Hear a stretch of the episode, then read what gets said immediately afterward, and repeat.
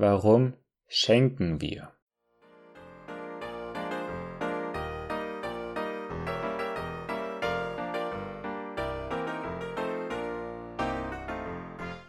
Die Adventszeit hatte begonnen.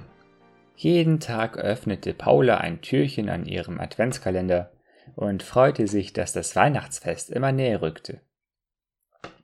Heute wurde sie aber doch etwas nachdenklich. Ich habe immer noch nicht alle Geschenke beisammen.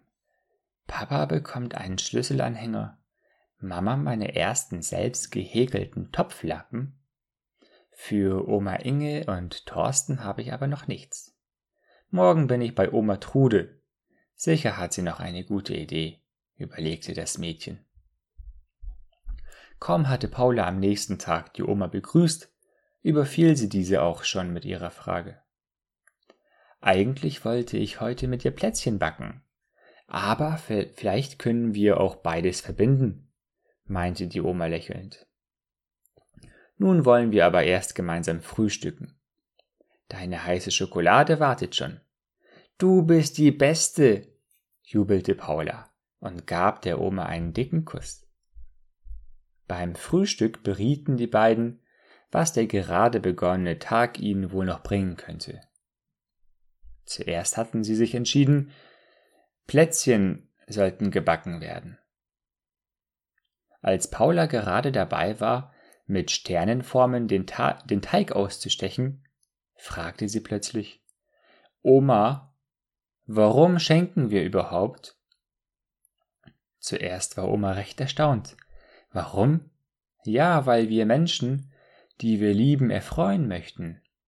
Ja, aber warum schenken wir zu Weihnachten? setzte Paula ihre Fragestunde fort. Weißt du, so genau habe ich mir das noch gar nicht überlegt, entgegnete die Oma. Aber wenn ich es recht bedenke, haben wir alle zu Weihnachten das größte Geschenk überhaupt bekommen. Gott schenkte uns seinen Sohn.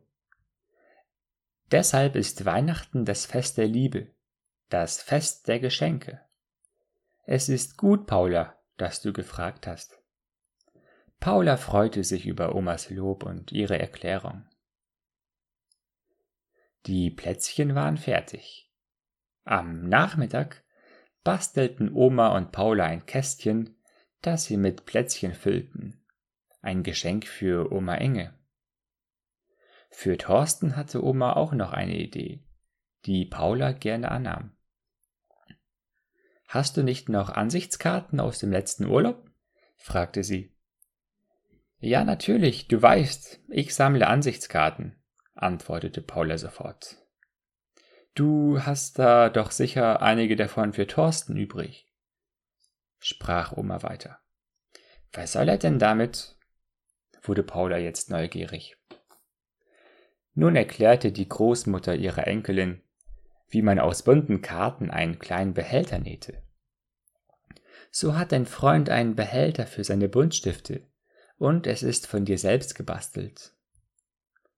Paula freute sich, dass Oma doch immer die richtigen Ideen hatte